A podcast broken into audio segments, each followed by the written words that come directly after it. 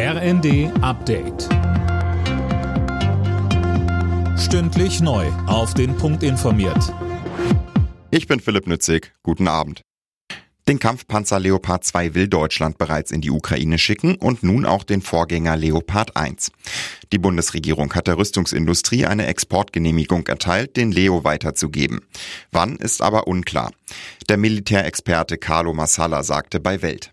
Die Frage ist, wie der Leopard 1 eingesetzt werden wird. Er ist kein neues Modell, er ist den alten russischen Panzern nicht überlegen, aber natürlich ist Masse hier auch wichtig. Also wir haben ja gesehen, die Panzer, die geliefert worden sind aus alten sowjetischen Beständen seitens mittel- und osteuropäischer Staaten, tragen zumindest dazu bei, den russischen Panzern zu begegnen, auch wenn sie ihnen nicht überlegen sind.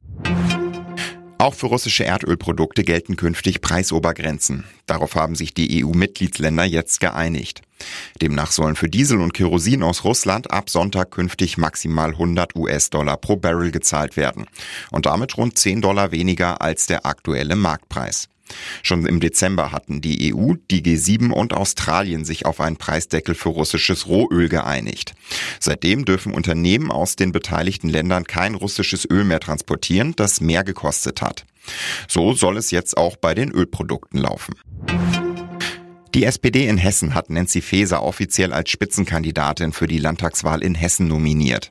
Bereits gestern hatte die Bundesinnenministerin angekündigt, dass sie antreten und gleichzeitig ihr Amt in Berlin behalten möchte.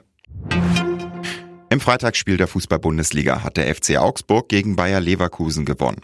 Mit 1 zu 0 setzten sich die Augsburger gegen das Team von Xabi Alonso durch. Damit konnten sich die Augsburger drei wichtige Punkte im Abstiegskampf sichern. Alle Nachrichten auf rnd.de